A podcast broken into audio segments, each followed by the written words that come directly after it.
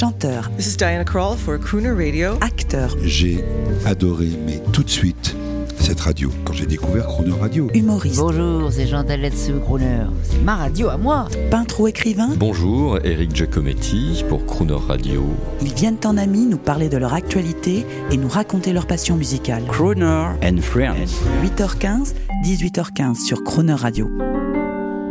Cette semaine sur Croner Radio, hors promotion et pour le plaisir, nous recevons Thierry Ardisson qui nous délivre sa Croner attitude. Bonjour Thierry Ardisson, on est Bonjour. jeudi, le, on a décidé ça, c'est le jour de l'amour. Oui, Euh, Êtes-vous toujours amoureux fou de votre épouse Audrey Crespo-Mara, post-confinement et pré-confinement? Ben oui, je pense que ça fait euh, maintenant 11 ans que j'ai rencontré Audrey. euh, on a tout plaqué l'un pour l'autre. Elle était mariée, mère de famille, j'étais marié, père de famille, donc c'est pas de la rigolade, c'est c'est du sérieux, comme disait l'autre. Oui, Et Alors pour, pour, dit- pour vous raconter comme dirait le Audrey, président. j'ai pris cet appartement. J'étais à l'époque, j'étais déjà un peu moins bien avec mon ex, et donc elle avait gardé l'appartement de la rue du Faubourg Saint-Honoré où on a fait Les 93 fameux, le fameux, fameux appartement, on a fait 93 Faubourg. Et moi, j'habitais ici, seul, avec ce canapé, ces tableaux, enfin, à peu près comme c'est maintenant. Et puis un jour, moquette rouge. Ouais, et c'est incroyable. Tout est pieds de poule, rouge, c'est très, très. J'adore. Et un jour, j'allume la télé le matin, je vois LCI, et je vois Audrey, que je ne connaissais évidemment pas. Et elle avait l'air d'une fille de Domergue, avec un cou très long, avec un port de tête assez altier. J'ai su par la suite qu'elle avait fait de la danse classique pendant 15 ans, donc ceci explique cela. Une façon de se tenir comme ça, avec un port de tête assez élégant, un peu à la Audrey Hepburn, comme ça, et qui était exactement dans le mood de, de, de, de ces filles-là, quoi. Et donc j'ai dit, j'ai appelé, et j'ai dit, euh, j'ai appelé, j'ai laissé un message sur un fixe, donc personne ne m'a rappelé, parce que plus personne n'écoute les répondeurs sur les fixes. 15 jours après, le gars avec qui elle travaillait, euh, Jean-François Rabillot, m'appelle, me dit, t'as laissé un message à Audrey Je dis, oui, je la connais pas, je voudrais bien la rencontrer. Et donc voilà, donc j'ai rencontré Audrey, et je lui ai dit, vous êtes un domergue vivant. Elle m'a dit, mais ah bon, c'est quoi? Bah, J'ai dit, vous allez voir.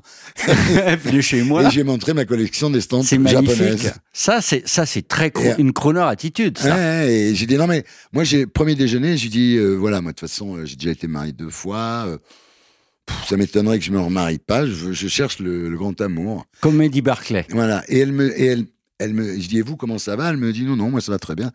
Et puis après on se quitte, c'était au Meurice, on se quitte, elle va elle va à droite Classe. et moi à gauche.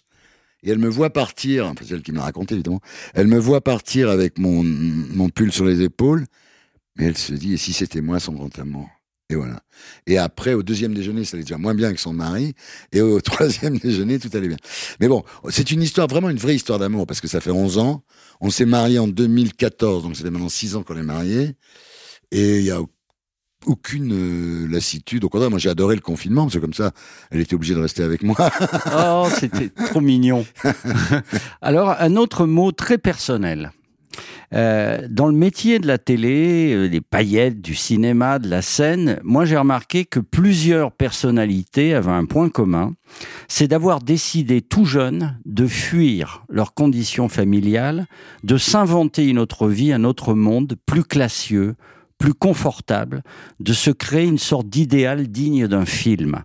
Euh, je vais prendre un exemple. Vous parliez de Franck Dubosc l'autre jour. Ouais. Franck Dubosc, il s'est inventé ça. Bien Il sûr. voulait fuir sa condition. Tout Et à vous fait, je comprends aussi, ça. C'est exactement ce qui m'est arrivé. Vous avez tout à fait raison.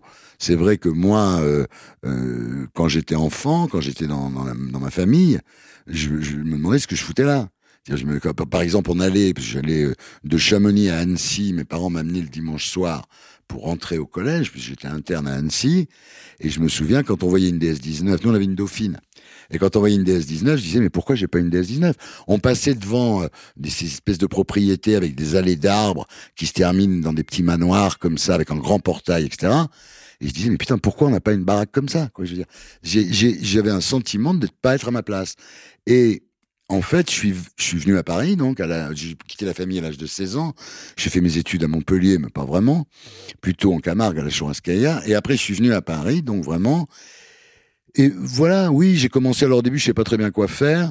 Et puis, un peu comme Gainsbourg avait dit un truc extraordinaire, il disait, mais à un moment, vous avez changé de style quand même, euh, Serge.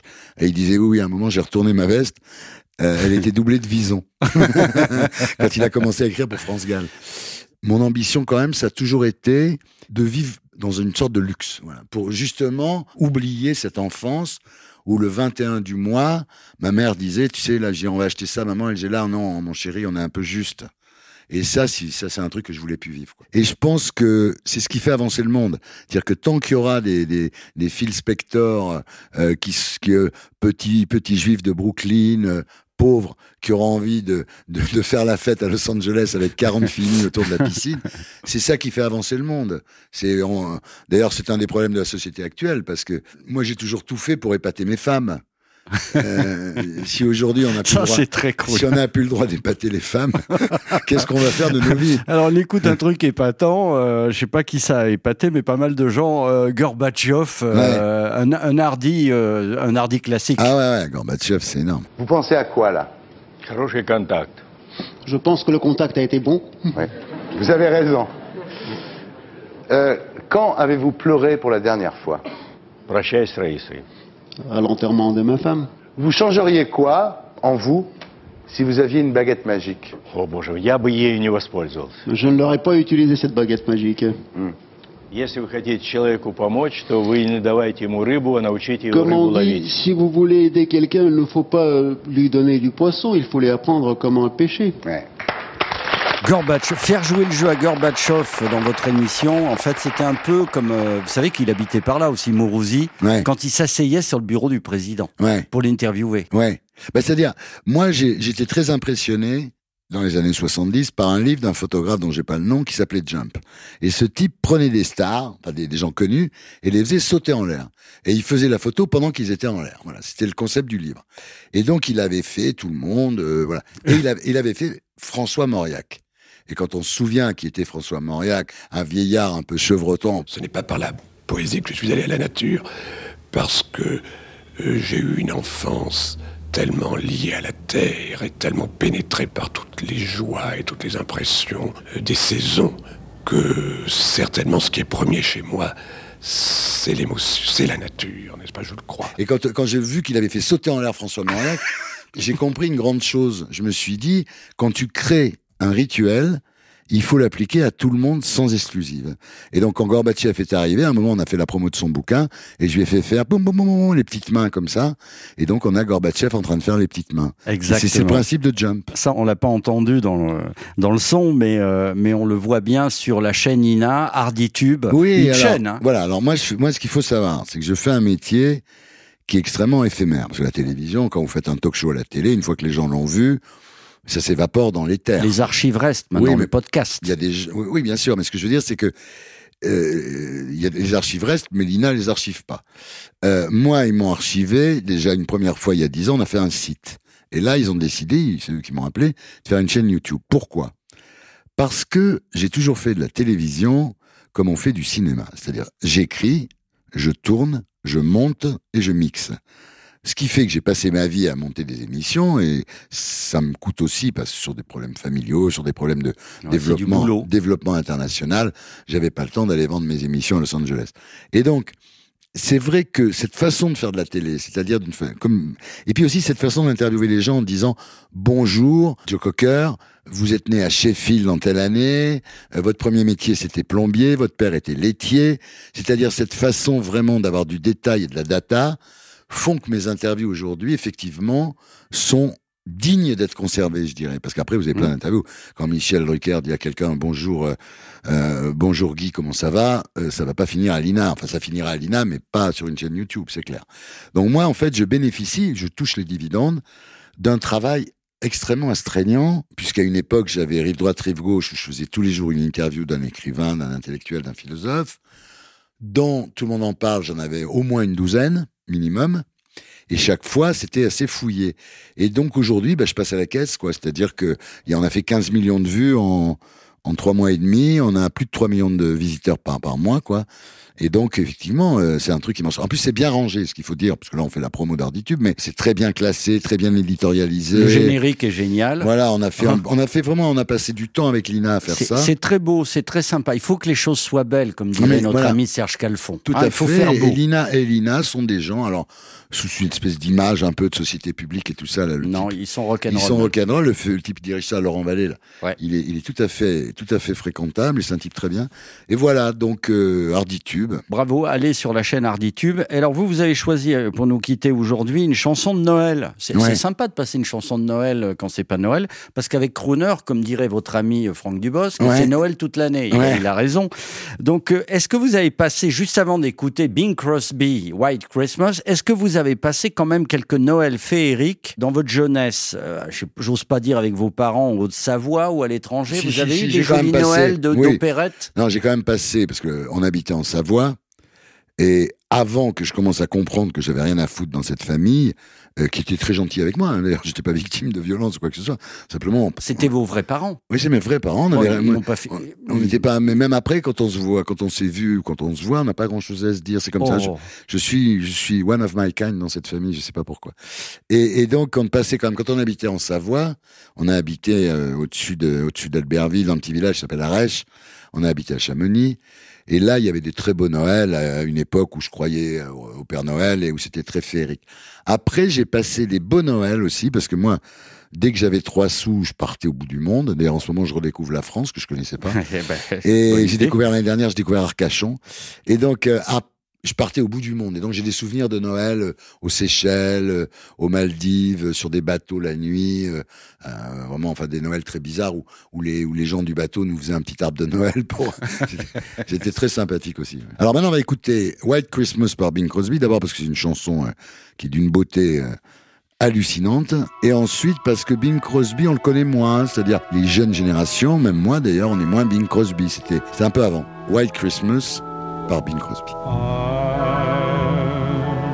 dreaming of a white Christmas,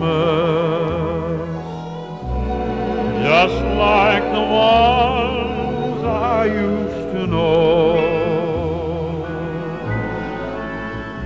where the treetops glisten and children listen to hear sleigh bells in the snow.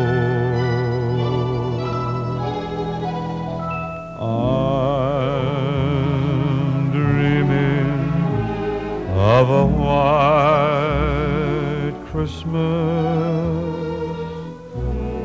with every Christmas card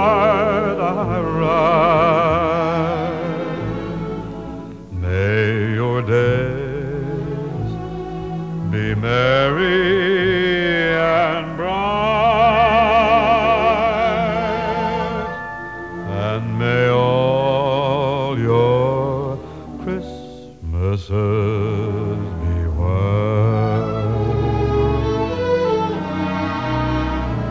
I'm dreaming of a white Christmas, just like the ones I used to know,